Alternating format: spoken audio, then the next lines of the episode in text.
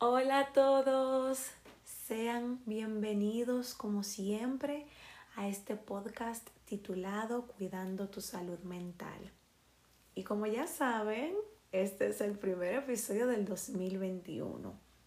Ya casi el mes de enero está acabando, pero eso no significa que aún no pueda desearles un feliz 2021.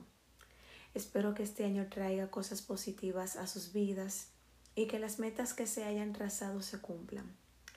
Hablando de metas, creo que muchos de ustedes saben lo común que es hacer metas en cada inicio de año.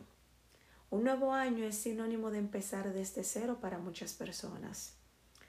Al ver un nuevo año piensan que pueden iniciar con aquellos cambios que quieren para su vida. Esto no tiene nada de malo, al contrario.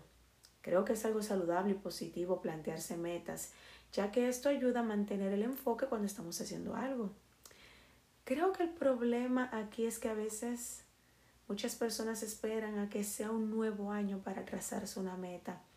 Y si ven que en algunos meses no la han cumplido, simplemente la aplazan para el próximo año.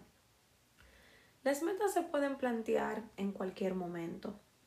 Es cuestión de poner el esfuerzo necesario para que se cumplan. No hay que esperar que sea año nuevo para hacer metas. Es algo que podemos hacer cuando queramos. Las metas son algo personal y cada uno de ustedes saben cuál es el momento adecuado para empezar y terminar algo. Una fecha en específico no puede ser una razón para hacer algo. Tu deseo de hacerlo va más allá de tener un día pautado. Las metas se pueden plantear un martes 15 de julio o el 20 de septiembre. Lo que importa aquí es que una vez que estas estén definidas, es mantener el enfoque y trabajar para cumplirlas. Esto tampoco significa que el proceso tenga que ser aburrido, tedioso. El proceso se disfruta y tu meta debe de traerte eso. Debes de sentirte bien con lo que haces y aprender mientras estás en el proceso. A veces la desesperación puede llegar al ver que el tiempo pasa y, y no hemos llegado a donde queremos estar, pero todo esto es parte de llegar al, al objetivo pautado.